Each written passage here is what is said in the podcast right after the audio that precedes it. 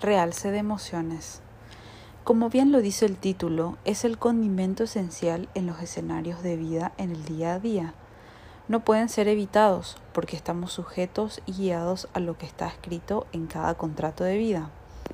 Así que si te enojas, ríes, lloras, estás feliz, tienes miedo, estás triste, enamorado, sintiendo un dolor inexplicable o en su caso un cóctel de todas las emociones antes mencionadas, es tu guía quien te hace sentir así y, si te permite, te guiará a discernir de acuerdo al ritmo que lleves. Todo es preciso y perfecto. Lo importante es el aprendizaje que se pueda obtener basado en la observación, aceptación, discernimiento y si te permiten llevar a práctica, aclaro que el aprendizaje es para la conciencia de luz y cada uno es el maestro de enseñanza para la misma. Ley Ventura.